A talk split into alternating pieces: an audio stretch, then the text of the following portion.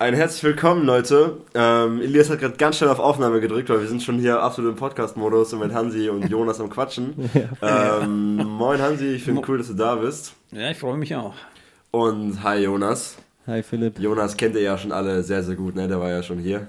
Ja, ich hatte schon einen Auftritt hier beim Podcast. ja, und ich freue mich heute wieder hier mit dabei sein zu können. Hansi, wer bist du? Für die, die dich nicht kennen. Ja, ich bin Hansi Riesen, komme hier aus Espelkamp, bin ähm, ja, verheiratet, habe drei Kinder, zwei davon verheiratet und zwei Enkelkinder. Genau, und ähm, seit 28 Jahren sind wir mit der Mission unterwegs. Genau, also das ist das, was wir jetzt sozusagen vollzeitig machen. Mhm. Wie sieht dein Vollzeit aus, wenn, also du bist ja jetzt in Deutschland offensichtlich und du bist ja. jetzt ja gerade nicht auf einem Missionsfeld irgendwo. Was machst du jetzt? Ja, was mache ich genau? Das frage ich mich jeden Tag. nee, das ist einfach, ja, da gibt es verschiedene Dinge. Ich bin ja für die Öffentlichkeitsarbeit zuständig. Das heißt also, alle Events und so, dafür bin ich zuständig. Ja, ob das jetzt so Yumikos sind oder ob das andere Events sind oder ob wir einfach mal selber ein Event planen oder auch unser Podcast ne, oder die ganzen Reisen, Missionsreisen, dafür bin ich komplett zuständig. Genau, da habe ich ein ganzes Team, auch wie wir außenwirksam sind, also was, äh, wie repräsentieren wir uns, äh, genau. Und auch die Kandidaten, also die neuen Missionare, die halt rauskommen, da die schulen wir vorher noch, denen helfen wir einfach so, dass die einfach auch das gut rüberbringen können, ihr hm. Anliegen. Genau. Wenn ich kurz hier einhaken darf, wie lange dauert denn so eine Vorbereitung auf Mission für jemanden? Ja, also es kommt darauf an, äh, was du genau machst. Ne? Also ähm, ob du jetzt später vielleicht Bibelübersetzer wirst, ne? dann ist es ein Jahr länger. Mhm. Aber ansonsten ist es so eigentlich, dass wir sagen, wenn du es in England machst, ist es zwei Jahre dass du als Missionar ausgebildet bist und dann ein Jahr zurückkommst, dann Reisedienst und Vorbereitung machst, dann kannst du so theoretisch in drei Jahren durch sein. Die meisten brauchen ein bisschen länger, aber, mhm. ne, weil das einfach äh, die Vorbereitung, bis man da hinkommt und sowas. Ne? Aber du kannst grob sagen, in vier Jahren äh, bist du auf dem Feld. Spätestens, wow. ja. Aber das ist dann wirklich auch für Vollzeitmissionare, ne? die ihr Leben lang sozusagen wollen. Und Bibelübersetzer, die machen ein Jahr länger damit sie die Techniken der Bibelübersetzung noch machen. Aber selbst wenn du später erst feststellst, dass du Bibelübersetzer die Gabe hast, einfach das für Bibel übersetzen, dann kannst du das auf dem Feld, gibt es so Seminare, dann kannst du das schulen. Das ist nicht nur mhm. einmal die Chance verpasst, dann geht nicht mehr, sondern das ist andere Möglichkeiten. Ne? Aber, aber das ist nochmal ein Jahr extra. Genau. Okay. Hattest du Bibel übersetzt? Habt ihr die Arbeit gemacht? Nein. M -m. Unser Fokus äh, war Gemeindegründung äh, Evangelisation, äh, Jüngerschaft. Genau, das war unser Hauptfokus. Und natürlich praktisch war ich auch der, weil nicht in jedem Team gibt es auch Praktiker, ja. ne, die Dinge zusammenkriegen oder repariert kriegen. Mhm. Genau. das, deshalb aber hauptsächlich Gemeindegründung, ähm, dann also die Wortverkündigung, danach, wenn du Gläubige hast, Jüngerschaft und dann Evangelisation, also dass die die Botschaft weitergeben. Das war äh, mein Hauptfokus. Und wir arbeiten ja immer im Team und unsere Kollegen haben andere Aufgaben gehabt. Ne? Dann der eine hat sich auf Bibel, äh, Bibelübersetzung konzentriert, also ein Ehepaar war das bei uns. Äh, und die anderen, die haben mir dann auch noch geholfen in der, in der Evangelisation oder in der Jüngerschaft, ne? also Jünger machen. Ne? Mhm. Ähm, ich hätte da mal auch so eine ganz ähm, direkte Frage. Und zwar, warum wird man Missionar? Also ich meine, das Leben als Missionar, das hat natürlich äh, auch Freuden, aber was ich mir da immer vorstelle, ist auch viel, ja, wie soll man sagen, Leid, weil man sich ja, in eine Währungen und Leid, ja genau, ja, genau, sehr viel Leid. Man begibt sich in so eine ähm, in eine Zone, wo man jetzt sehr unkomfortabel ist, mhm. natürlich. Und warum wird man dann Missionar? Eigentlich ist, ist die Frage, warum ist man kein Missionar? Ne? Eigentlich jeder okay. Wiedergeborene sollte eigentlich ein Missionar sein. Okay, ja. ja. weil in, in 2. Äh, Korinther werden, 5 werden wir aufgerufen dazu, Botschafter Christi zu sein. Ne? Und wir rufen auf die, das Volk, ne, ändert euch, ne, weißt du, ne, zur Buße hin. Also das müsste eigentlich etwas sein, was jeder macht.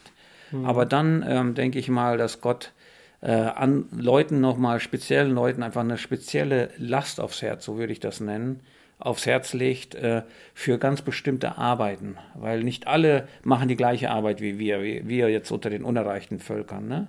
Andere machen vielleicht einen sozialen Dienst, vielleicht in einem, in einem Kinderheim oder andere Dinge. Ne? Also, aber der Herr legt Lasten aufs Herz. Und äh, ich glaube, ähm, wenn er das tut, ähm, dann können wir darauf reagieren. Ne? Wir können sagen, will ich oder will ich nicht. Ne? Aber wenn ich, wenn ich sage, ja, mache ich, und das war bei uns damals so, als wir zum ersten Mal von den Unerreichten gehört haben, das hat uns einfach nicht mehr losgelassen. Also das war etwas, wo wir gedacht haben, hey, da sind Menschen da, die haben noch nie von Jesus gehört und die hatten noch nicht die Wahl für oder gegen Jesus. Ne? Also die haben, die können sich nicht entscheiden dafür. Ne? Selbst wenn die wollten, können sie nicht, weil die noch nicht gehört haben. Ne? Das hat uns nicht losgelassen, weil wir sind in einem christlichen Kontext groß geworden und wir, für uns ist ja immer Jesus, von Jesus haben wir immer gehört, von, von der Muttermilch an sozusagen. Ne? Und jetzt mhm. hier ist, sind Leute da. Und das hat uns so eine Last aufs Herz gelegt. Und wir haben dann, dann sollten wir so einen Einsatz machen, ne? so einen Missionseinsatz, erstmal um das angucken, haben wir gedacht gehabt, Ne? Und dann sind wir nach Sibirien, ne? haben wir da einen Sibirien-Einsatz gemacht. Aber im Sommer, ne? Okay. Aber im Sommer, ne? Und da war schön Und warm. dann habt ihr für Indonesien entschieden, ne? genau. Danach war klar, nicht Sibirien.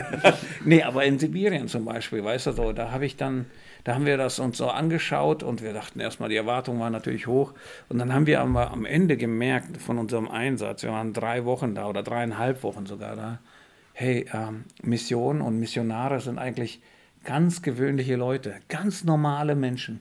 Der einzigste Unterschied zwischen denen und den Leuten vielleicht, die in der Gemeinde bleiben oder die das einfach hier so Christsein einfach in, im Westen sozusagen leben, ne, ist, dass die einfach treu dem, dem nachgehen, was Gott ihnen aufgetragen hat. Hingehen.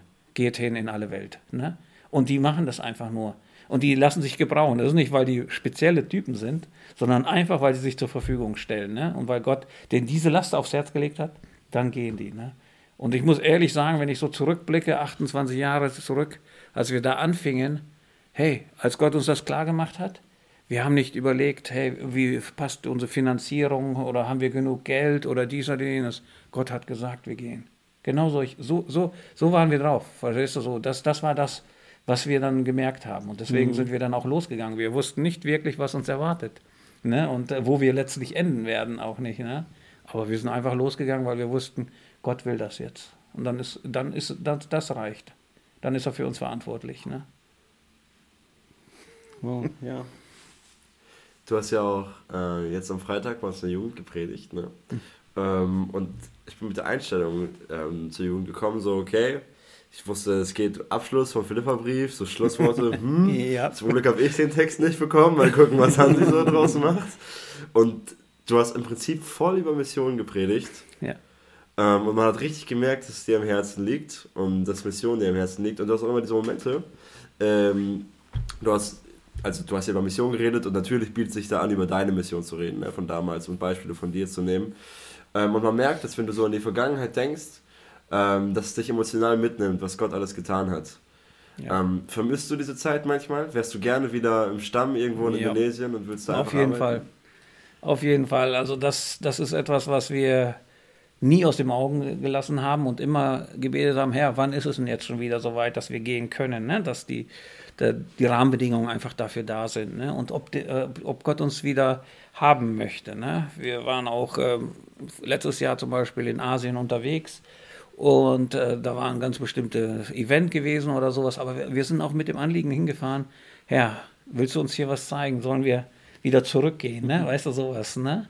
Und das Interessante war, ähm, da hat sich nichts richtig aufgetan. Wir merkten, aber als wir hier zurückkamen nach, nach Deutschland, jetzt hier, dann hat der Herr uns deutlich gemacht gehabt, hier ist noch euer Platz. Noch. Ja, wir wissen nicht wie lange, aber wir, unser Herz sozusagen ist total da. Ich, ich würde lieber heute als morgen wieder zurückgehen. Also, ne, weißt du, so, so, so die Haltung haben wir. Ne? Das ist, äh, aber man muss auch sagen und ehrlich sein auch dabei, je älter man wird, desto schwerer wird das. Ne? Und auch je mehr man hat, so zum Beispiel Enkelkinder oder sowas, dann wird es auch schwerer. Ne? Äh, vorher sind wir einfach mit unseren Kindern gegangen. Aber jetzt mhm. merken wir einfach, wie schwer das für unsere Eltern gewesen sein muss, dass wir mit den El äh, Enkelkindern weg waren. Ne? Die konnten sie ja gar nicht aufwachsen sehen, sozusagen, für viele Jahre. Ne? Die haben ja auch ein Opfer gebracht, ne? sozusagen, die Familien. Ne? Und äh, das ist auch etwas, aber das muss man auch einfach sehen und sagen, wir haben nur, wir beten nur einfach immer, Herr, was, was ist als nächstes dran? Wann, wann willst du uns jetzt irgendwo anders gebrauchen? Und äh, solange er das nicht klar macht, dann ist unser Platz hier, ne? weißt du? Und äh, ähm, dann tun wir das auch, das, was wir machen sollen, einfach mit Freudigkeit, ne? weißt du? Und ich meine, gut, wir haben hier noch einen Platz, wir können immer noch ähm, erzählen und äh, wir sind ja, ich bin ja auch in der Öffentlichkeitsarbeit, ich bin in Gemeinden unterwegs, ich mache Events und überall, weißt du, da rede ich einfach von dem, was Gott so tut, ne, weißt du, und was er, was er tun möchte, ne, unter den Unerreichten, ne, und die Unerreichten erreichen möchte, sein Herz einfach weitergeben und hey, das, das ist dann die Aufgabe bis jetzt. Also, mhm. aber wenn Gott uns was anderes zeigt, dann sind wir weg. dann sind wir ganz schnell weg. Also du wärst immer noch jederzeit bereit. Auch immer, ich, ja, auch ja, jede. Also das ist, hat, das hat nie abgenommen bei uns. Ne? Auch, auch die Erlebnisse oder sowas, die, das ist einfach, ey, wenn du so in so einer Abhängigkeit zu Gott lebst, dann erlebst du den auch ganz anders. Dann erlebst du den wirklich. Hier sind wir so in einem sehr sicheren Umfeld. Ne? Wir haben so viele Sicherheiten, die wir selber haben. Und darauf stützen wir uns auch. Ne? Wenn ich arbeitslos werde, dann, ja, dann kriege ich ja eine Hartz IV halt oder so. Mhm. Ne? Äh, also, ne, das sind so das soziale Netz, was wir so haben oder so. Aber wenn du da unten irgendwo oder da draußen im Urwald bist, äh, der nächste, das nächste Krankenhaus vielleicht 400 Kilometer weit ist und du merkst, dass dein Kind ein bisschen krank ist, verstehst du so? Den einzigen, den du noch hast, ist Gott, ne, weißt du? Klar, du hast deine Kollegen, Du hast vielleicht ein bisschen Wissen, medizinisches Wissen, was du auch in der Ausbildung kriegst natürlich, aber letztlich ist es nur Gott. Nur Gott. Ne? Und auf den kannst du dich verlassen. Und dann erlebst du den auch. Dann zeigt er seine Größe. Ne? Weil ich, ich glaube immer, wenn wir an einen echt, an einen großen Gott glauben, dann können wir ihn auch erleben. Ne? Ja, ja. Würdest du ähm, jetzt zum Beispiel, wenn jetzt ein Jugendlicher kommt und er sagt, okay, Gott, ja, habe ich gehört, ähm, Jesus, ja, ich kann mir schon vorstellen, dass es ihn gibt, aber so erleben tue ich ihn nicht oder ich habe ihn noch nie erlebt. Was würdest du denn mitgehen? Würdest du sagen, ja, dann geht mal in die Mission, guckt euch mal ein Jahr da um oder?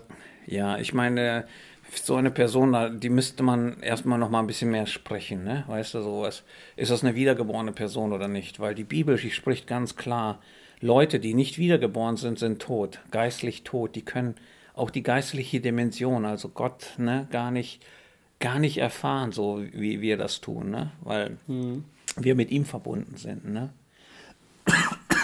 Und ähm, das ist schon, also da würde ich erstmal gucken, ob diese Person wiedergeboren ist. Ne? Wenn sie wiedergeboren ist, ähm, dann könnte man einfach äh, nächste Schritte gehen. Ne? Weißt du, und da kannst du Glaubenserfahrungen erleben durch einen Einsatz vielleicht erstmal, ne, einen Missionseinsatz. Ähm, vielleicht einen Einsatz hier einfach auch mal bei der Entdeckerwoche mitzumachen oder sowas. Da erlebst du ja Gott genauso. Gott wirkt ja auch da in den ganz kleinen Dingen, ne, wo wir einfach denken, wir planen das so und dann, wie das alles so zusammenkommt, welche Begegnungen es gibt. Das ist ja alles nicht von ungefähr, sondern das ist Gott geplant, ne? Weißt du? Und da erlebst du Gott genauso, ne? Erstmal. Natürlich, klar, wenn du dann die nächsten Schritte gehst und dann in die Mission gehst und sagst einfach, hier bin ich her, ich habe nichts zu bringen, aber wenn du mich irgendwie gebrauchen kannst, weißt du so, das war mein Gebet mit 16, damit fing die Missionsreise bei mir an. Ne? 16? Ja, genau. Ja, und äh, dann, dann, äh, hey, dann, dann kann Gott das auch gebrauchen. Dann hört er das ja, und dann können wir überrascht sein, wo er uns manchmal hinführt, ne? wie er uns so in den Urwald geführt hat. Ne? Du hast ja auch, ähm, wohl, beziehungsweise nicht du, sondern ihr, du und deine Frau, habt ihr, was ist letzt, nee, vor zwei Wochen, Mittwoch? Zwei Wochen, ja. Vor zwei Wochen habt ihr schon so einen Missionsabend gehalten. Und wirklich, ich saß da mit so einem Lächeln und Weinen im Auge, weil ich wusste, ah Mann, ich wollte mit Hansi darüber reden. So. und jetzt hat er einfach alles gespoilert. ähm, aber es war halt richtig schön, ne? Ähm, und ich da und ich habe richtig Vorfreude auf diese Folge bekommen, weil ich glaube, du hast bestimmt hunderte Geschichten im Petto, wie du einfach erzählen kannst, was Gott so Erstaunliches in Indonesien gemacht hat. Ja. Ähm, aber ich habe eine konkretere Frage. Du kannst auch bestimmt immer Geschichten erzählen. ähm, auch heute bitte. Aber Ähm, wie hast du gemerkt, konkret gemerkt, als du im Stamm ankamst, als Familie, als ihr da ankamt, ähm, hey, die Menschen, die brauchen uns, wir können hier ein Licht sein und die nehmen das auch an und ihr Leben verbessert sich wirklich dadurch, dass hier Christen anwesend sind. Ja, also dass, dass wir zu diesem Stamm gegangen sind, das war ja schon vorher, als die uns auch eingeladen haben, mhm. ne? Weißt du, wo die uns einen Brief geschrieben haben mit 123 Fingerabdrücken, ne? Und gesagt haben, wir möchten auch Missionare haben wie die Nachbarstämme bei uns, weißt du? Dadurch fing das ja schon an und wo wir dann einfach das im Gebet be bewegt haben, ob das unser Platz ist, weil wir ja ganz woanders eigentlich hin wollten, ne? Das fing ja da schon an. Und dann, aber als wir gemerkt haben, ja, hier hat Gott schon lange gewirkt. Der hat schon vor 20 Jahren angefangen, bei diesen Leuten in den Herzen was zu machen. Ne? Weißt du, dass die den Hunger hatten, die wollten diese Wahrheit hören oder sowas. Ähm, dann konnten wir nur noch sagen, einfach hier hat Gott schon die Türen aufgemacht. Da hat Gott schon alles vorbereitet gehabt. Wir müssen jetzt nur noch hingehen. Weißt du, das war schon vorher. Ne? Aber dass, dass wir dann, also, als wir mit denen gelebt haben, dann hast du immer wieder solche Aha-Momente, wo du merkst einfach, boah, diese Leute brauchen das Jesus Christus, die brauchen das Licht, ne? Weißt du, die leben in so einer Finsternis, ne? Und wenn man so vielleicht für eine Woche hinkommt und besucht die, dann scheint das echt eine, eine friedvolles Leben zu sein, ne?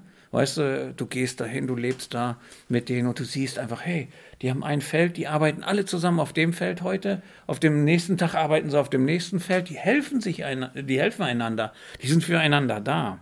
Ne? Bis du ein bisschen länger gelebt hast und dann weißt du, es ist einfach nur Payback-Zeit. Es ist immer Payback. Egal was ich mache, das muss zurückgezahlt werden. Das heißt also, wenn ich zu dir aufs Feld gekommen bin und habe gestern gearbeitet, bist du verpflichtet, morgen mir zu helfen auf dem Feld. Es ist einfach nur Payback. Es ist nichts einfach aus Liebe heraus. Wisst ihr, wie, wie wir das im Glaubensleben so haben? Ne? Einfach, ich gebe einfach, weil, weil Christus hat mir alles gegeben. Ne? Weißt du, dann gebe ich einfach, ich brauche nichts zurück. So diese bedingungslose Liebe. Ja, und das ist das, was, was wir da nicht gesehen haben, sondern wir haben gesehen gehabt, dass ihr ganzes Leben ist in so einer, von so einer Dunkelheit geprägt. Weißt du, alles, was sie machen, ähm, egal ob sie jetzt gerade Ernte einfahren oder ob sie, wenn sie Feste feiern, alles ist von ihrem Geisterglauben geprägt. Ne? Und sie versuchen da alles richtig zu machen ähm, und alles, die richtigen Opfer zu bringen, die richtigen Worte zu sagen, äh, nur damit da keine, keine Probleme auftreten oder die Geister dann einfach böse sind und dann Krankheit und Tod bringen. Ne? Und äh, da ist, ist, du hast einfach gesehen, je länger du da gelebt hast, desto mehr hast du die Dunkelheit äh, gesehen. Weißt du, und dann hast du, je, dann haben wir gesagt, boah, hey, wir, wir, müssen schneller die Sprache lernen. die brauchen noch schneller das Evangelium. Ne? Und das ist total. Und wir haben echt, ich muss sagen, ähm, wir haben echt versucht, so schnell wie möglich die Sprache zu lernen. Ne? Wir haben sehr wenig Auszeiten versucht äh, zu machen oder äh, überhaupt. Ne? Und äh, wir durften halt bei Gottes Gnade einfach äh, nach, kurz nach drei Jahren also die Sprache fließend sprechen, die davor ungeschrieben war. Ne? Und äh, das ist schon äh, haben wir einfach gesehen, weil das war auch der Zeitrahmen, auch für unsere Familie. Gott wusste genau, wie lange Zeit haben wir denn, bis wir vielleicht nach Deutschland zurück müssen, einfach gezwungenermaßen, ne? wegen Schule oder wegen Krankheiten oder sonstiges. Ne? Und das wusste Gott genau. Ne? Und äh, wir haben deshalb zum Beispiel auch äh, über die ganzen Jahre ähm, steht dir ja eigentlich immer ein Heimataufenthalt zu. Ne? Also nach vier Jahren kommst du für ein Jahr oder nach zwei Jahren für ein halbes Jahr. Und wir sind nur drei Monate hergekommen. Wir sind immer nur drei Monate, das hatte mit der Schulpflicht auch zu tun gehabt, weil sonst müssten unsere Kinder eingeschult werden oder wieder homegeschoolt werden, also umgesch umgeschult werden wieder auf Homeschooling und das wollten wir den Kindern nicht antun. Ne? Das wäre immer so ein Hin und Her und deswegen sind wir nur drei Monate hergekommen. Ne? Und dann sind wir wieder da gewesen, dann die Zeit dort investiert, damit wir schneller mit der Sprache vorankommen. Ne? Und ähm, unser echt, unser, die ganze Zeit hattest du so eine Dringlichkeit, die du hattest, in, weißt du, so, ne, hey, vielleicht sterben die weg. Weißt du so, du, du bist noch nicht so weit, dass du das Evangelium in ihrer Sprache sagen kannst, aber die sterben vielleicht weg. Hm. Weißt du sowas? Und du hattest diese Dringlichkeit in deinem Herzen, ne? Aber die darf dich auch nicht treiben. Das kann auch natürlich äh, ein Bumerang werden. Ne? Aber, aber trotz allem hatten wir das. Ne? Und wir durften einfach auch erleben, dass in unserem Dorf niemand gestorben ist, bis wir das Evangelium klar und deutlich verkündigt hatten, nach drei Jahren. In dieser Zeit ist niemand gestorben. Drei Jahre lang keiner. Ja, nee. Keiner in dem Dorf gestorben. Ne? Also, und das durften wir einfach erleben, dass Gott sozusagen schon alles vorbereitet hatte, aber auch Gott, dass Gott darauf gewacht hat. Weißt du, wie fähig ist denn der Hansi mit der Sprache?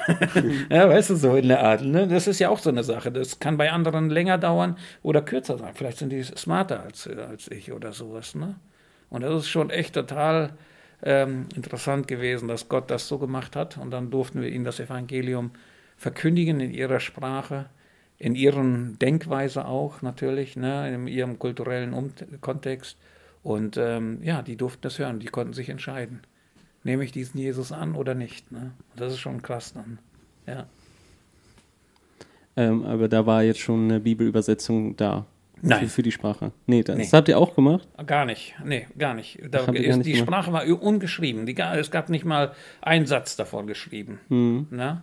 Sondern äh, wir haben erstmal von ganz von nix angefangen, sozusagen. Erstmal auf Dinge gezeigt oder sowas oder gefragt, wie sagt man das? Weißt du, wie begegnest du jemanden, wenn du jemanden so auf dem Pfad durch den Dschungel triffst? Was sagst du? Wir sagen hier Moin Moin, ne? hier im Norden. Ne? Und äh, wie, was sagst du denn da? Ne? Weißt du so, ne? Und dann haben wir gelernt. Na, Koneko, wohin gehst du? Ne? Ah, ich gehe da hinten hin, Kinuna.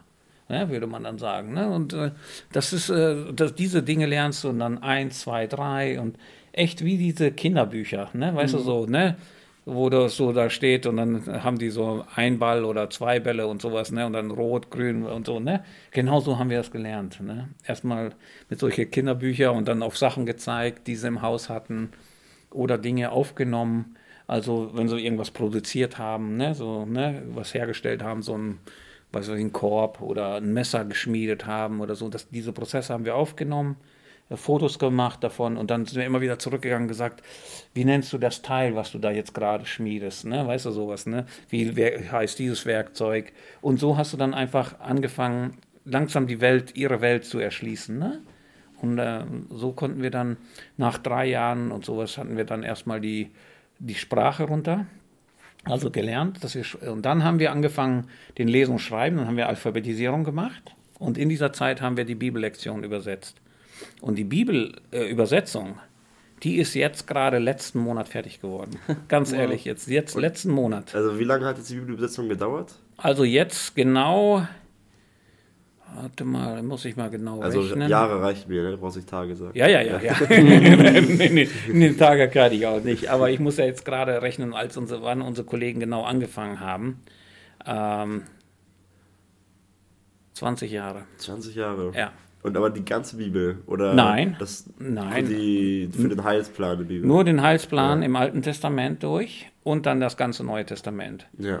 Weil das ist so, wo wir sagen einfach, das ist notwendig, damit eine Gemeinde gesund bleiben kann und überleben kann. Ne? Da, dafür ist das. Aber das andere, das ist dann einfach, das können die noch weitermachen. Ne? Unsere Kollegen, äh, wir, deswegen, die sind jetzt dabei und wir hoffen dann, dass wir, die werden jetzt, jetzt wird es gerade geprüft, die letzte Prüfung und dann das Setzen wird jetzt gerade gemacht. Und im April nächsten Jahres hoffen wir, dass die Bibelübergabe ist und dass wir dorthin fliegen können und dort dabei sein können. Das, da, da freuen wir uns schon drauf. Das muss Ja. bestimmt emotional sein. Oh ja. Ja, das hört sich echt cool an. Wie, wie viele Menschen gibt es denn, die, die diese Sprache sprechen? Im etwa 12.000. 12.000. Und dann gibt es noch im etwa zwölf Dialekte, sprechen die halt. Ne? Ähm, und wir haben dann geguckt, einfach, wo, wo wohnen wir denn oder sowas, wo der reinste Dialekt sozusagen gesprochen wird, die die anderen alle gut verstehen können. Ne? Weißt du? Genau. Aber es ist so äh, über im etwa 12.000 Leute, die, die, die, die diese Bibel Sprache haben. sprechen. Die jetzt eine Bibel haben. Ja, Ja, ja, das genau. Ist schon heftig. Ja. Es ist so, dass da gibt es noch ein Nachbarvolk. Das sind äh, Leute, die ursprünglich auch aus diesem Volk kommen, aber weitergezogen sind, dadurch ihre Kultur und auch ihre Sprache sich verändert haben. Aber ähm, es sieht so aus, als wenn wir mit dieser Bibelübersetzung auch diesen Stamm erreichen können. Die können, die, die können diese Wahrheiten verstehen, die dort sind. Ne? Also das ist, und das ist noch eine viel wesentlich größere Gruppe als so. unser Volk. Wie, wie viele Leute sind das denn? Das wissen wir nicht genau. So, ne, wir haben okay. da Erkundungen gemacht und äh, das machen die Einheimischen selber. Genau, und ähm, das, das, das könnte nochmal wirklich mindestens so viel, nochmal so viel sein. Ne? Hm. Ja. Aber das ist ja auch das Schöne an Missionen, dass Missionare neue Missionare äh, in die Welt rufen Genau. oder quasi Ja. zu Jesus zu bringen und er Genau. beruft sie dann. Ja. Und da können die ja dann auch in, im Land dann auch weiter Ja, das genau. Wort weitertragen. Apropos Missionare berufen andere Missionare äh, und Einsetzungen und sowas. Ähm, Christian wurde ja eingesetzt vor einigen Monaten, ne? Mhm. Hast du mittlerweile seine Ordinationsurkunde unterschrieben? Oh, ich glaube ja. Echt? Wir sind hier ja im Studio von Christian. Also, das war ja Christians Büro monatelang, genau. ne? Und wir haben hier gesessen und hier hing immer Christians Ordinationsurkunde und alle haben unterschrieben, außer Hansi. Da war ich wahrscheinlich unterwegs gerade. ja, ne? ihr wart da irgendwo weg. Ja, aber ich habe die, ich habe die vor ein paar Wochen hat Esther mich, mich angesprochen. Auch gesehen, dass Ich, ich denke, das war die Urkunde. Ich Ja, habe einfach unterschrieben. mal. Könnte auch bei anderen sein. Weil, ja, genau, das muss ja bei Christian gewesen sein. Seine sein. Ja, oder hast du irgendwen anders auch jetzt eingesetzt, oder? Nein. Naja, Alex schon, Ach, stimmt. Michi auch. Aber nach Gerd. Ja, ja. Und Ja. Gerd und ich werden zusammen an dem gleichen Tag Ja. ordiniert. Krass, Genau. ey, ich erinnere mich da nicht mehr dran. Ja, ja. Wie lange ist das jetzt her? 2015. Ist gar nicht so lange her. Nö, acht Jahre, ne? Ja. Habe ich jetzt gerade erst, ge- gestern habe ich die Urkunde gesehen, meine Urkunde, weil ich habe die auch noch nicht. Mhm. Ne, so. da, deswegen, da habe ich das Datum und dachte ich, ich wusste noch nicht mal das Datum. deswegen wusste ich das Ja. jetzt zufällig, ne? Ja, krass. Ja. ähm, du hast am Freitag mit uns ganz viel über Geld geredet und Mission und Mission, Spende und so. Und das ist ein sehr spannendes Thema. Ähm, und ich habe mir in dem ganzen Prozess eine Frage gestellt. Und zwar, du hast, ihr habt ja komplett abhängig von Spendengeldern gelebt. Leben wir immer noch. Ähm, ja, Seit oder immer noch. 28 Genau. Jahren. Wie geht man dann mit dem, zum Beispiel mit dem Thema Urlaub um? Ja. Also, ich kann mir vorstellen, dass die Situation kommt, ich gebe dir Geld oder ich spende euch Geld ähm, und ihr fahrt in Urlaub und ich denke mir so, hä? Also, Ja. das war ja schon für Gottes Reich jetzt gedacht, ne? Wie geht man damit um? Ja, das ist, ähm, da muss man einfach auch erstmal hinkommen. Das, damit tut man sich am Anfang ganz schwer. Überhaupt, äh, ich muss so ein bisschen weiter ausholen, überhaupt Geld anzunehmen von jemandem. Weißt, da war, mein Stolz hat es mir echt nicht erlaubt. Ne? Da, echt, da war ich echt total stolz, weil ich, ich will lieber arbeiten selber dafür und äh, weißt du, dann weiß, dann kann ich machen, was ich will mit dem Geld. Ne? Verstehst du so in der Art? Ja. Und ähm, das war echt, ich hat, hat mir mich lange da schwer getan mit. Einfach wenn Leute dir sagen, hier, das ist für, für euch oder das ist für die Mission oder so, ne? Das, man sagt es ja unterschiedlich, ne? Weißt du, und ähm, da konnte ich lange Zeit nicht annehmen, bis ein, ein guter geistlicher Bruder mir gesagt hat, hey, du beraubst diese Leute, die geben es dem Herrn. Ne? Die geben es mir nicht, sondern die geben es dem Herrn das Geld, ne? verstehst du? Und er hat einen Segen bereit, weißt du, das hatten wir ja in Philippa gehabt, ne? dass er dann auch die Bedürfnisse stillen wird ne? und dass wir ein Guthaben bei Gott haben, ne? wenn wir Geld geben. Ne? Das ist ja da so in Philippa 4, das hatten wir ja da in dem Thema auch. Und ähm, das musste ich selber für mich erstmal lernen. Aber dann musste ich natürlich auch lernen, einfach, dass dieses Geld gibt der Herr mir. Ja, und äh, da, ich muss verantworten. Ich muss verantworten dafür, dass, dass ich das Geld bekommen habe. Und das muss ich vor dem Herrn verantworten. Ich muss es in erster Linie vor dem Herrn verantworten und nicht vor den Leuten, die es vielleicht geben. Ne? Ähm, und äh, trotz allem ist es so, dass auch ein Missionar ein Mensch ist. Ja, er ist, er ist nicht Gott, der keinen Urlaub braucht, ne, weil der, der nicht schläft oder äh, sich ausruhen muss. Ein Missionar muss ganz genauso. Und noch andersrum gesehen, wenn wir das noch im breiteren Bild gucken, die Familie, die Kinder, genau das Gleiche. Sie brauchen auch genauso Zeiten mit den Eltern, die sie einfach nur mit der Familie verbringen. Das ist total notwendig. Sonst kannst du auch langfristig gar nicht deinen Dienst tun. Und deshalb ist Urlaub ganz gut. Ja, ist etwas, was Gott, Gott sagt ja, den Sabbat führt er ja ein, damit wir immer wieder zur Ruhe kommen, ne? verstehst du? Und das brauchen wir auch, genauso Missionare auch. Ja, weißt du? Und wenn du das so siehst, die Missionare, wenn die zum Beispiel im Stamm sind oder im, in einer, bei einer Volksgruppe leben oder sowas, da sind die 24-7 gefordert. Also wirklich, da hast du nie Pause. Und dann bist du da monatelang und dann kommst du raus. Weißt du was, du brauchst Urlaub. Du brauchst es schon lange. Ne, weißt du, da frag mal Jakob oder sowas oder andere, ne, weißt du, da wirst du merken. Also das ist etwas, was absolut notwendig ist. Ne? Das ist notwendig, auch um den Dienst weiter beständig zu tun. Äh, ne? Und deshalb ähm, ist das äh, sehr gut. Und ich sehe eine Veränderung. Früher war das so gewesen, dass man gedacht hat, der Missionar für den Missionar ist also der, ein getrockneter Teebeutel gerade gut genug, ne? weißt du sowas, die Reste, die ich so habe, die gebe ich dem. Aber jetzt ist ein ganz anderer Wandel, wo Leute sagen einfach, hey, wir müssen auf unsere Missionare achten, ne? wir müssen für sie sorgen. Und äh, Sorgen ist auch, dass, dass sie auch Erholungszeiten haben, ja, auch Urlaubszeiten haben. Und äh, da gibt es echt äh, Leute, die ähm, ermutigend sind oder sowas, zu sagen, hey, ihr braucht erstmal eine Ruhe hier habt ihr zum Beispiel Geld oder geh mal hier mal mit deiner Frau mal essen. Das ist das Geld dafür. Das ist nicht für euren Dienst. Jetzt, weißt du so, das, hm. ne? Und äh, da ist ein Wandel auch da, ne? Und man merkt das einfach. Und viele diese Sachen, die hast du vorher gar nicht dran gedacht gehabt. Ne? Ist einfach so. Aber wie gesagt, Missionare sind genauso Menschen und brauchen genauso Erholung. Also daher ähm, ist das Geld nicht vertan, sondern es ist für den Dienst gegeben, damit der auch langfristig weitergemacht werden kann. Ja.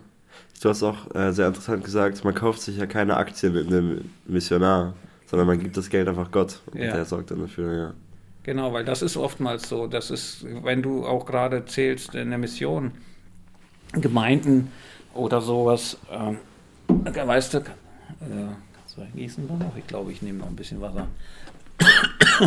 weißt du, wenn manchmal wird, wird, das, wird der Missionar wie, es ist so eine Kokmaschine gesehen, ne?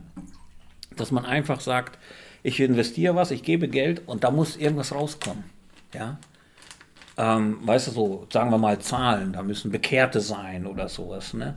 Weil das war auch oftmals so, das, was wir über Jahre gehört haben, wo Leute gesagt haben einfach, hey, ihr seid jetzt schon so lange da. Ne? Ihr könnt die Sprache noch nicht mal nach drei Jahren, ne, sozusagen. Ne? Weißt du, ihr seid schon, wo, wo sind denn die Zahlen jetzt sozusagen? Wo sind die bekehrten Seelen? oder sowas. Ja, also, äh, und dann, das merkt man dann, das ist so diese Mentalität, so Kokautomaten. Ne? Ich schmeiß oben eine Münze rein und ich kriege eine Cola raus. Ich, mu da, ich muss auch etwas haben davon. Aber Gott, bei Gott geht das ganz anders. Ich gebe das Gott ab und Gott ist verantwortlich für alles. Ich habe da, Gott wird mir dann einfach äh, einen Segen geben. Er, er ist verantwortlich dafür, nicht der Missionar jetzt selber, ne? weißt du? Und deswegen sage ich, du, du kaufst keine Aktien an einen Missionar, dass du sagst einfach, da muss eine Rendite rauskommen.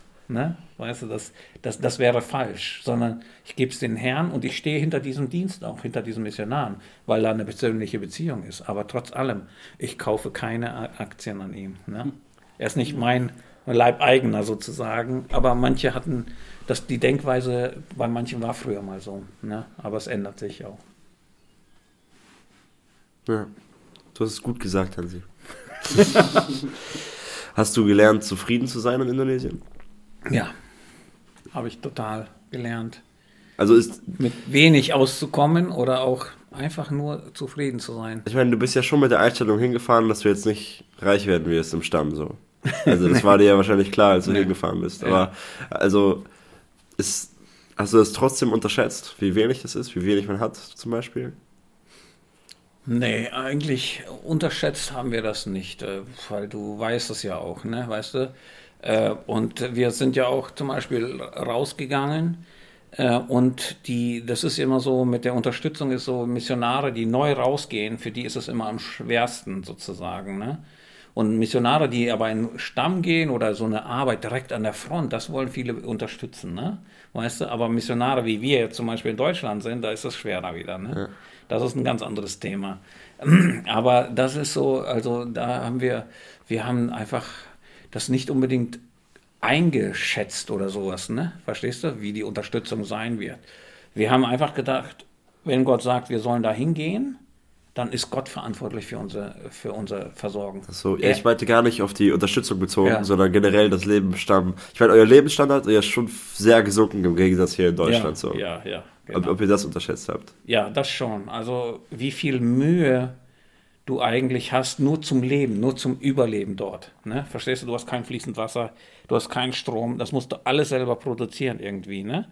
oder herschaffen. Du musst filtern das Wasser und sowas. Ne? Äh, Nahrungsmittel, da musst du ja über, über 15, weiß ich nicht genau, also, ähm, also entweder fliegst du es ein mit dem Flugzeug, mhm. ja, oder ich müsste so zwei Stunden weit mit Motorrad fahren, um äh, das nächste irgendwo was kaufen zu können vielleicht. Ne? Und der Aufwand, nur leben zu können dort, ne? das hat uns total das hätte, hätte man nicht gedacht, dass das so ist. Ne, verstehst du, weißt du, von so einem Tag, den du dann vielleicht 16 Stunden hast oder sowas, ne, weißt du, so. Und wo du dann eigentlich echt, eigentlich denkst, mindestens acht Stunden brauche ich ja da, um, um Sprache zu lernen oder sonstiges, ne. Und dann merkst du aber, hey, die acht Stunden hast du gar nicht, weil du mit dem Leben selbst so, dann geht das kaputt, dann fressen die Ratten das an oder sowas, ne? Oder die Leute kommen und wollen dann gerade irgendetwas, weißt du so. Und du wieder rausgerissen bist oder sowas. Und das ist ständig so und das ist total. Das ist ja also, richtig back to the roots. Ja. so also wie das Leben ursprünglich dann auch geworden ist, auch mit der Arbeit die unseren Alltag erschweren soll. Ja, das genau. merkt man da besonders, weil wir sind ja hier in immer Optimierung, Optimierung, alles muss ja. perfekt laufen. Aber da kommt man dann mal halt auch wieder rein, wie das Leben halt wirklich ist, ohne die ganze Industrialisierung. Ähm, was mich interessieren würde, ist, habt ihr da auch, ähm, wart ihr dann auch ein richtiger Teil von der Arbeit da? Also habt ihr da auch in deren Alltag mitgeholfen und wart ihr da auch auf den Feldern ja. am mhm. Arbeiten? Ja, genau, ja, okay. genau. Wir haben mit denen einfach mitgelebt. Da, wo die waren, da waren wir auch da wenn die Ernten gegangen sind, da waren wir da, haben mitgearbeitet. Ne? Also, klar, die sind be besser als wir, die produzieren mehr, ne? also bei der Ernte. Aber wir waren dabei, weißt du, sowas, ne? wenn die jagen waren, wenn die Holzarbeiten gemacht haben, Bäume gefällt haben, um Haus zu bauen oder irgendwie sowas, war ich, waren wir überall immer dabei. Ne? Habt ihr dann auch was von denen bekommen dafür? also quasi ein Lohn, ein bisschen ein Teil der Ernte? Oder hattet ihr immer das Geld durch die Spenden genommen, um euch zu versorgen? Also eigentlich nur durch die Spenden wurden wir versorgt. Aber die Leute hatten ja uns damals, bevor wir da hingegangen sind, ein Versprechen gegeben, dass die uns immer mit Reis versorgen werden. Ne? So, das sind ja, Reisbauern. Die haben gesagt, solange ihr bei uns leben werdet und, und, ihr uns das Brot des Lebens bringt, werden wir euch mit Reis versorgen. Ne? Und das äh, haben die auch gemacht. Wir hatten immer reichlich Reis. Ne? Und die haben dann, wenn wir beim Ernten waren oder sowas, dann haben die eine kleine Packung immer abgepackt oder ein Körbchen für uns und dann haben sie uns äh, das abgegeben, ne? weißt du so. Mhm. Aber es ging uns ja nicht um, um einen Ertrag, sondern es ging einfach mit den Leuten zusammen zu sein, ähm, zu sehen, was sie machen, mit ihnen zu reden, Beziehungen zu bauen. Und das kannst du nicht am Schreibtisch. Beziehungen bauen kannst du nicht am Schreibtisch. Du musst mit den Leuten sein. Bei mir war das natürlich so, dass ich bin gerne mit Leuten zusammen und wir haben so Sprachberater, die kommen immer rein und gucken dann immer, was wir gemacht haben, welche Fortschritte wir gemacht haben und so. Und bei mir haben die dann immer gesagt, Hansi, du musst mehr noch am Schreibtisch, du musst dich mal hinsetzen, mit der Grammatik dich beschäftigen. Du musst nicht immer nur mit den Leuten rumlaufen, weißt weil ich war immer nur mit denen unterwegs. Weißt du, und da habe ich am schnellsten auch die Sprache gelernt. Einfach bei denen zu sein. Ich habe das aufgenommen, was sie gesagt haben, wie sie es gesagt haben, aus welchem Kontext sie es gesagt haben.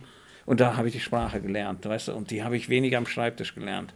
Aber ich musste natürlich auch mal an den Schreibtisch, um überhaupt zu gucken, ja, die Grammatik oder sonstiges. Aber Beziehungen, das kannst du nicht am Schreibtisch lernen. Also da musst du mit den Leuten draußen sein. Und das sind die Beziehungen, die nachher einfach wichtig sind, wenn das Evangelium weitergibst. Die Botschaft. Weil, verstehst du, vertrauen sie dir, dass sie auch dieser Botschaft vertrauen. Ne? Das ist, darauf kommt es dann an. Ne? Habt ihr mal so einen Fall gehabt, ähm, ich kann mir das vorstellen, dass wenn man so eine neue Sprache lernt, vor allem eine ungeschriebene. Ähm, oh, ein Beispiel hatte ich letztens gelesen. Ach so, dass Missionare nicht wussten, wie sie das Lamm erklären sollen weil die Leute im Stamm noch nie ein Lamm gesehen haben. Und mhm. das ist ja schon voll das einzigartige Tier. Und du kannst Jesus jetzt nicht mit, keine Ahnung, irgendeinem anderen, mit einem Fohlen vergleichen oder sowas. Ja, oder mit einem Eisbären. Ja, genau, es, es, muss das Lamm sein, genau. äh, habt ihr solche Sachen gehabt, dass du gesagt hast, also wie es in der Bibel steht, ey, wir wissen nicht, wie wir euch das erklären sollen? Ja, Brot zum Beispiel, ganz einfach. Ach so. Ja.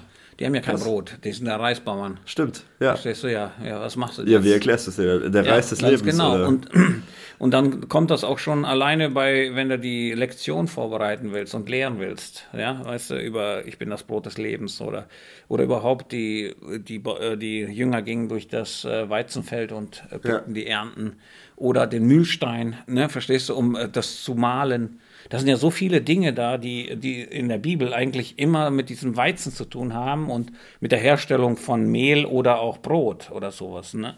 weißt du, und äh, das war etwas, wo wir halt längere Zeit äh, einfach geguckt haben, ey, was machen wir? Sollen wir sagen, Jesus sagt, ich bin der Reis des Lebens, wäre möglich, ist, ja. ist, wäre total okay. Das würden die auch verstehen. Warum? Weil Jesus hat ja das genommen, was am häufigsten da war, also das jeder kannte. Das war immer auf dem Tisch, Brot.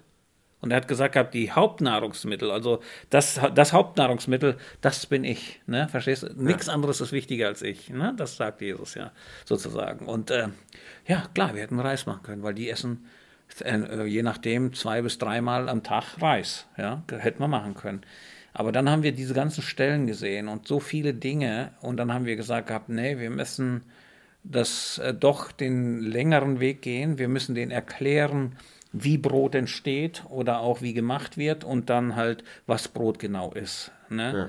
Und dadurch haben wir dann halt äh, Notizen, also dass die nachlesen können. Ne? Und wir haben ein ganzes Buch gemacht davon, wie entsteht denn äh, äh, Brot zum Beispiel, wie wird Mehl gemacht.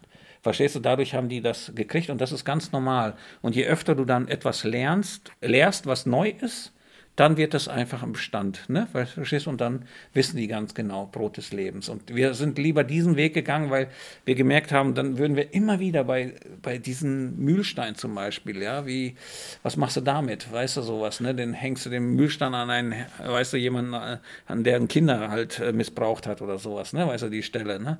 Ähm, und immer wieder war einfach mit dem, mit dem, Mehl oder mit dem Brot. Und dann haben wir gedacht, nee, wir, wir lassen das. Ne? Aber das war eine Entscheidung, die wir als Team getroffen haben dann. Ne?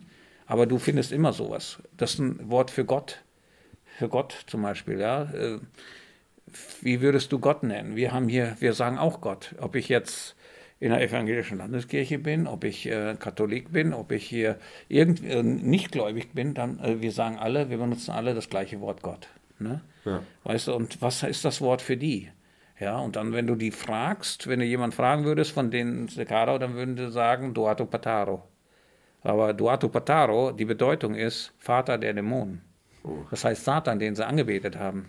Weil, ne, kann, können wir das Wort jetzt nehmen? Nein, können wir nicht nehmen. Ne? Da müssen wir weitersuchen nach einem Wort. Ja? Und letztlich äh, haben wir das erstmal so gemacht, dass wir ein Wort aus dem Indonesischen, das die gut kannten, ne, haben wir erstmal geliehen, bis wir das richtige Wort gefunden haben oder bis wir ein Wort gefunden haben, das, das wirklich aussagen kann, wer Gott ist. Und was war das Wort dann am Ende? Tuhan. Also oder, ja, was heißt das? Ja, Gott. Einfach, das ist das. Äh, ah, es gab einfach das ja, Wort ja, Gott. Das gibt es, ja. In okay. Indonesisch gibt es das, ne? Okay. Halt bei denen nicht, ne? Ja. ja. Und dann mussten wir einfach das Wort lernen, sozusagen. Ja. Oder Allah ist das eigentlich. Ne? Ja, sti ja, stimmt. Ist ja ein muslimisches Land, deswegen Allah ist Gott und Tuhan ist Herr, weißt du, sowas. Mhm. Und dann haben wir diese Wörter auch benutzt einfach, ne? Genau. Einfach nur, weil, weil es kein anderes Wort gab, ne? Verstehst du? Und das, die, dass sie verstehen, worüber reden wir, den allmächtigen Gott, ne? Ja. Den Schöpfergott, das ist das, wo du dann einfach noch was zusätzlich machst, ne? Hat man gemerkt, dass ähm, der muslimische Glaube voll auch im Stamm da war, dass man da auch zu kämpfen hatte damit? Nee, eigentlich nicht, weil das waren Animisten ne, bei mhm. uns. Das heißt also, die waren im Geisterglauben verstrickt oder sowas und ähm, die, die mochten auch Schwein essen und ja, alles Mögliche. Die waren einfach, äh, die hatten nur ihre, ihre Ritualien und die hatten auch nur ihre sozusagen, wie soll man sagen, ähm, äh, ähm, Normen oder sowas, ne, die sie erfüllten halt, ne, weißt du aber die hatten dann halt nichts mit dem Islam zu tun. Ja. Ja. Oh, interessant. Ich muss kurz auf meine Notizen schauen. Ah, ich habe mir aufgeschrieben, hast du eine coole Geschichte, wo eine Spende im perfekten Augenblick kam? Oh ja. Nicht nur, ich habe ja am Freitag schon ja, ja, erzählt. aber eine, ne? du kannst gerne eine andere erzählen. Ich erzähle euch mal, mir ist jetzt gerade gekommen eine, eine, eine Geschichte von einer Kollegin von uns. Okay. Ne? Also es ist so, so, krass gewesen, deswegen nehme ich die jetzt einfach ja. mal. Ne? Und sie ist äh, auch eine Missionarin ne? und die kenne ich auch ganz gut. Und die war in der Ausbildung als, äh, zu, also zur Missionarin ausgebildet. Und äh, die Unterstützung für sie war auch ganz, ganz schlecht. Ne? Sie hatte auch kein Geld oder sowas. Ne? Und jetzt war wieder so eine Zeit, wo sie echt nicht äh, kein Geld hatte, um auch äh, Lebensmittel zu kaufen. Und äh, dann ist sie immer so, so, so, so, ist sie zu so einem Supermarkt gegangen und das sind so riesen Parkplätze. In den USA war das halt, ne? Und dann ist sie einfach immer über den Platz gegangen und mal hat sie mal so ein, ein paar Groschen gefunden oder sowas und dann konnte sie was kaufen. Ne? Und diesmal ist sie übergelaufen und dann war nichts, ne? hat sie nichts gefunden. Und äh, sie fühlte einfach, der Herr sagte zu ihr, geh in den Laden, mach den Wagen voll. Ohne Geld in der ja. Tasche. Ne? Und dann hat sie so ein paar Sachen drauf reingemacht und dann fühlte sie einfach, der Herr sagt, geh zur Kasse. ohne Geld, ohne Geld. Ja, und dann äh, ist sie einfach zur Kasse gegangen, ne, weißt du, und dachte, boah, ihr war schon so unangenehm, ich wusste nicht, wie sie da rauskommt aus dem Ganzen. Ne? Und vor ihr war dann ein, ein Mann, der hat dann halt bezahlt und man merkte, der, der ist ziemlich angetrunken, der Mann, ne? weißt du so. Und dann hat er seine Sachen bezahlt und dann sagt er zu, zu der Verkäuferin, und ich bezahle das von dieser Dame bezahle ich auch noch. so, und dann hat Gott das benutzt und die sagt, nein, nein, ja, ich, ich muss das bezahlen, sagt er.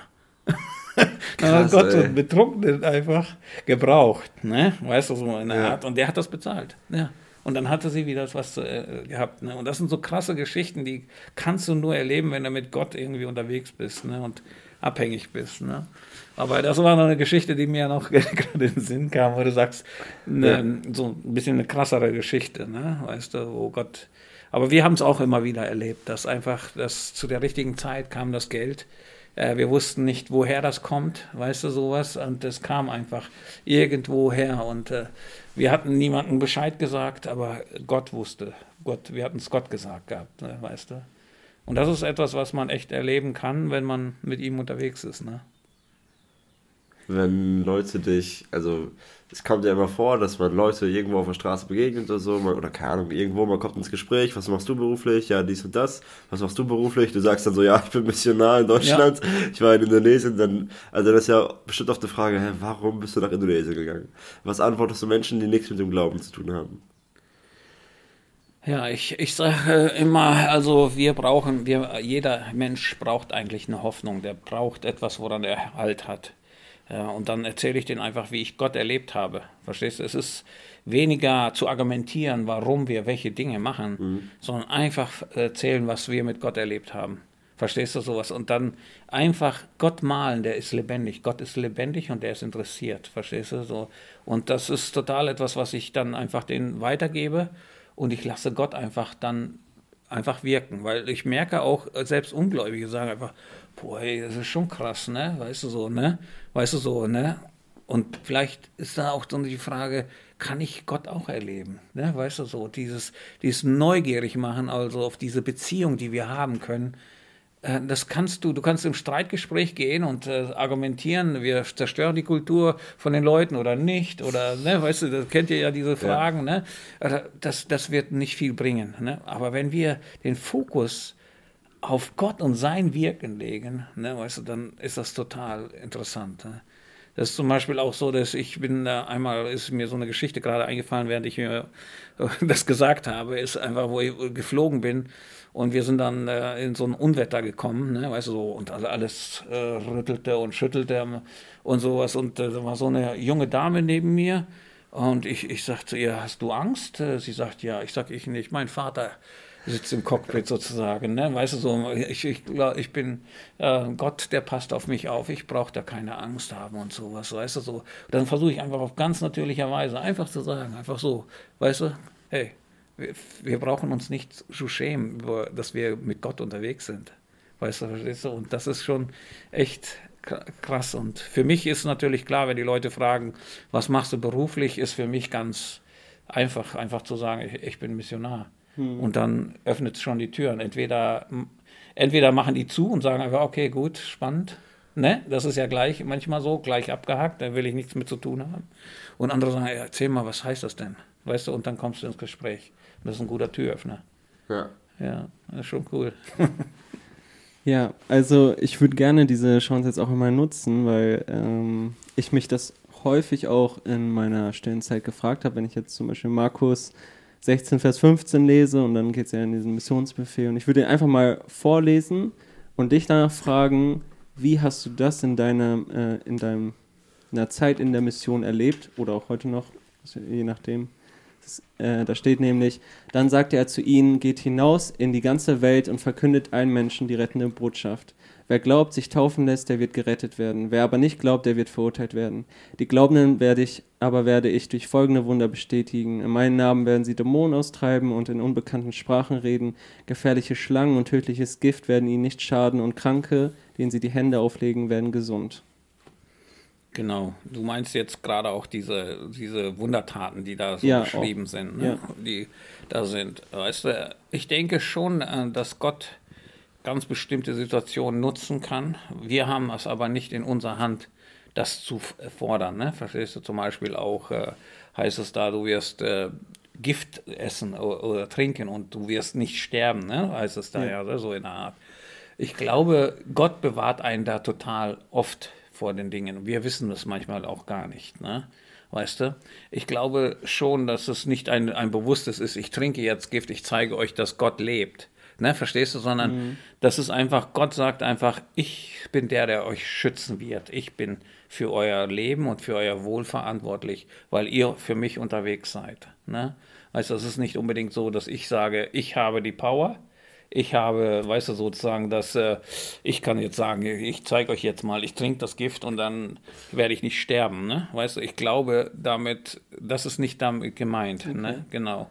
Das ist ne, weil das ist, äh, das ist eher, dass wir dann herausfordern, Gott muss handeln. Wir versuchen, Gott zum Handeln zu zwingen. Gott handelt einfach, wenn er handeln möchte. Verstehst du sowas, ne? Und das ist, haben wir auch erlebt, weißt du so. Und da hast du noch andere Dinge erwähnt gehabt, zum Beispiel mit, äh, mit den Geistern. Ja. Genau, und da ist zum Beispiel auch die, oft die Frage, die uns auch immer wieder gestellt wird. Wir waren jetzt ja in einem Gebiet tätig, wo Animismus ganz stark war, also das heißt der Geisterglaube. Die Leute, ähm, wenn du mit denen lebst, dann merkst du einfach, äh, Geister, die, die Geisterwelt ist für sie reell. Ja, wir realisieren das ja gar nicht so wie hier im Westen sozusagen oft, ne? Aber für sie war es total real. Die, das war alles nur Geister. Und ähm, das ist etwas zum Beispiel, wo viele fragen, habt ihr denn das Gebiet frei gebetet zum Beispiel? Ne? Weißt du, wo ihr gearbeitet habt? Haben gesagt, habt, nein, das haben wir nicht gemacht. Wir haben nur das Wort Gottes gelehrt und das Wort Gottes hat Kraft. Das macht alles frei.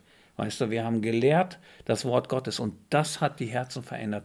Das hat, das hat einfach gewirkt. Es geht nicht um, dass ich da irgendwelche Gebiete für mich in Anspruch nehme, meine in Anspruch zu nehmen oder sowas, sondern wir haben einfach nur das Wort Gottes gelehrt. Wir haben im Vertrauen zu Gott sind wir einfach Schritte gegangen, haben das Wort gelehrt und die Menschen wurden verwandelt, verändert. Weißt du, vom Wort Gottes, weil es sagt, ja, es kommt nicht leer zurück und es hat eine Kraft, ne? Und genau das haben wir gesehen, ne? weißt du? Und äh, ich denke schon, dass wir da auch ein bisschen so vom, von der anderen Seite vom Pferd äh, runterfallen können, wenn wir das in, immer in Anspruch nehmen und da immer sozusagen die geistliche Kampfführung oder sowas dann versuchen, das äh, ähm, ja sozusagen vorrangig zu machen oder sowas. Ne? Ich glaube nicht. Ich glaube, wir müssen treu sein und Gott wirkt diese Dinge. Weißt du, er wirkt diese Dinge, nicht, nicht wir. Ich habe kein Monopol dafür. Weißt du, ich kann sagen einfach, ich halte mich jetzt an diesem Vers und das muss jetzt passieren. Aber Gott ist doch der Handelnde und er handelt dann, wenn er so handeln möchte, dann handelt er so. Und wenn er nicht so handeln will, dann handelt er nicht. Ne? Ich weiß von ähm, Erlebnissen, die ich nicht persönlich hatte, aber andere Missionare, die das Wort Gottes zum Beispiel weitergegeben haben. Und die Leute haben eine ganz andere Sprache äh, äh, gesprochen, aber auf einmal hörten sie, als wenn es in ihrer Sprache war. So wie Pfingsten so zum Beispiel. Das gibt es. Missionare haben das gesagt gehabt. Das war die einzige Chance, diesen Leuten irgendwas zu sagen. Die haben in ihrer Sprache gesprochen und die haben das in ihrer Sprache gehört und die Menschen sind zum Glauben gekommen. Und ich glaube, das hat Gott dann gewirkt. Aber es war nicht so, dass der Missionar hingestellt hat und gesagt, so jetzt, Weißt du, verstehst du so, ne? Ich Ja. werde jetzt in der Sprache sprechen, ich kann das jetzt. Äh, nein, wir sind ja nur Werkzeuge Gottes. Ne? Gott will, will ja nur durch uns wirken, aber es geht letztlich um ihn. Er ist derjenige. Ne? Und so verstehe ich auch diese, diese Stellen jetzt zum Beispiel. Ne?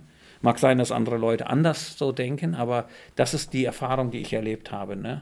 Und ich habe gesehen, dass das Evangelium eigentlich das Dynamit ist, die Kraft ist. Ne? Was, was mich dann auch gleichzeitig noch interessiert ist, m, so ihr habt ja da, dort das Vorbild gelebt, ihr seid da hingekommen und ähm, ihr habt alles so für Jesus hingegeben. Hat Jesus euch bestätigt durch irgendwelche Wunder oder ich weiß nicht, irgendwas, wo die, die Leute begriffen haben, wow, es muss einen Gott geben. So, weil jetzt irgendein Wunder passiert ist oder sonstiges. Nee. Ist das vorgekommen? Mhm. Okay. Also nicht das jetzt, wo du jetzt das fragst, weißt du, so spontan, Ja. dass ich da jetzt Ja, äh, ich meine, ihr habt denke, bestimmt viel äh, äh, erlebt, aber- Ja, aber das ist bei uns ähm, nicht gewesen und auch, dass die Leute dann einfach, weißt du, dann sind die ja wundergläubig, die Leute. Dann wollen die auch noch mehr, aber die sollen ja an Christus gläubig werden. Verstehst du? Es geht echt um sein Wort und es geht um ihn als Person, weißt du sowas. Aber das war nicht die, eine Bestätigung dadurch, dass, dass da ein Wunder, ein großes Wunder irgendwie Besonderes passiert ist. Ähm, das haben unsere Leute auch gar nicht gebraucht irgendwie, ne? sondern die haben die reine Lehre gebraucht sozusagen. Ne? Und dadurch haben, sind sie dann zum Glauben gekommen. Ne? Also kann ich nicht jetzt sagen, ne, dass da was war. Aber was sie ja gesehen haben, war ja ähm, schon der Glaube bei den umliegenden Stämmen. Ne? Also Ja. die haben gesehen, das sind Stämme und das sind Missionare und seitdem geht es dem Stamm gut und seitdem Genau. lächeln die Leute und die sind fröhlich und so. Genau, Und die haben was- keine Angst mehr vor diesen bösen Geistern, das haben Ja. die gesehen. Ne, die, äh, genau, und die haben mir einfach gesagt gehabt, die haben irgendwie so ein Licht in den Augen und das wir, haben wir nicht, wir sind in der Dunkelheit. Weißt du, die haben die Veränderung gesehen, aber es war jetzt nicht ein Wunder, ne? Also so, aber Mhm. die Veränderung schon gesehen, die das Evangelium bringen. Ne, das Evangelium von Christus einfach, ne? Und sein Wirken, ja. Ja. Hast du noch Fragen, Jonas? Ähm, jetzt direkt nicht. Nee. Okay. Weil Ich habe noch zwei Sachen, die ich loswerden muss. Ähm, zuallererst wurde ich gebeten, äh, Jan Hübers von Nord zu grüßen. An der Stelle Grüße an Jan Hübers. Und zweitens, hast du einen Lieblingsvers, Hansi? Ja. Ja, habe ich. Ähm, Könnt ihr auch lesen gerade, jemand, glaube ich. Kann dir auch die Ähm, Bibel geben? Du, oder ich kann es vorlesen. Römer 1,16. Römer 1, Vers 16. Da, da sind wir gerade in dem Thema gewesen.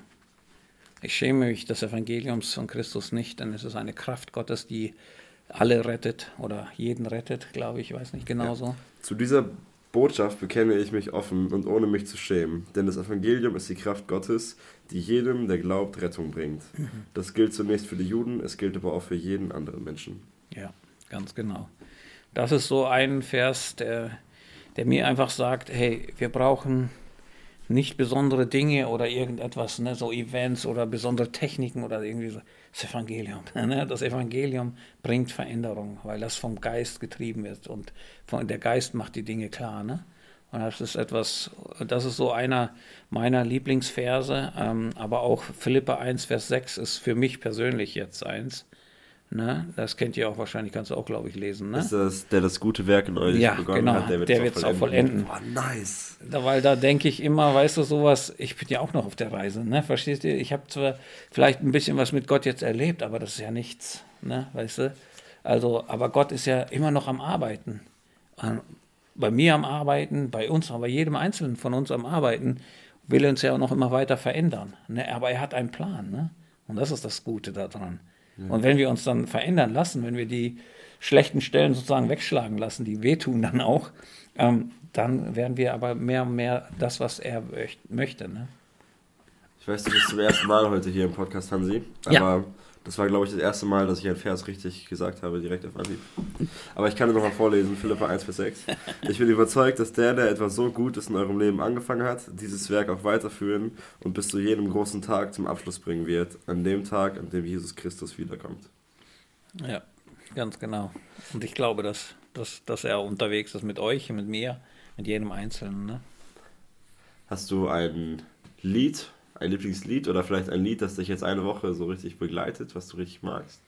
Ja, ich habe mehrere. Also natürlich Ewigkeit. Die Ewigkeit ist unser Zuhause. Ne? Also mein Zuhause heißt das genau Ja. richtig. Das ist natürlich ein neueres. Ne? Aber ich muss eins sagen, ähm, was, was ein Lied ist, was mich über längere Jahre durchgetragen hat. Weißt du, manchmal ein Lied trägt uns vielleicht eine kurze Zeit, aber manchmal auch länger. Ne? Ja. War äh, Trust and Obey. Vertrau, wie heißt das in Deutsch? Ich kenne das nur in, in Englisch besser als in Deutsch. Obey. Just trust and obey. heißt Ja. obey. Vertrau und gehorche. Achso. Vertrau und gehorche, so heißt es auch in Deutsch, glaube ich, das Lied. Also es ist einfach, weißt du, manche Situationen verstehen wir nicht. Wir wissen nicht, warum sind die jetzt da. Ne, verstehst du? Und da ruft uns Gott, äh, vertrau. Vertrau und gehorche. Tu einfach das, was ich gesagt habe. Auch wenn es für dich nicht logisch ist, wenn du das gerade nicht verstehst und es dir echt Schwierigkeiten macht, ne? Vertrau ihm und dann gehorche. Mach das, was er dir aufgetragen hat. Und es muss nicht Sinn machen. Es muss nicht immer alles Sinn machen. Auch wenn wir in einer Welt leben, die uns immer Sinn machen muss. Ne, verstehst du? Für uns. Ja. Sonst, ne, weißt du, Sinnhaftigkeit ist schon. Aber manchmal müssen wir einfach sagen, okay, Herr. Und das war bei mir so ein Lied, das ich immer wieder auch gerne so für mich selber gesungen habe. Ne? Trust and obey, for there is no other way to be happy in Jesus. So heißt es dann, weißt du?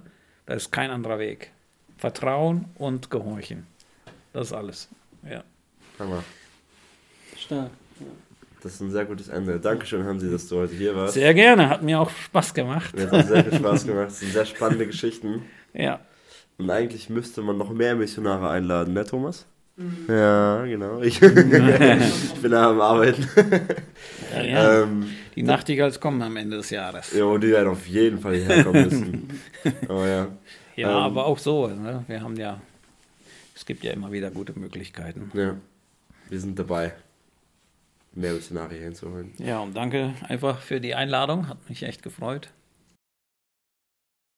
Ähm, danke, Jonas, dass du heute auch mitgeholfen hast. Ja, Weil gerne. er kommt heute nicht, du bist heute da. Vielen Dank. Ähm, und dann würde ich sagen, wünsche ich euch Zuhörern eine schöne Woche und Gottes Segen und viel Spaß mit dem Song jetzt. When we walk with the Lord in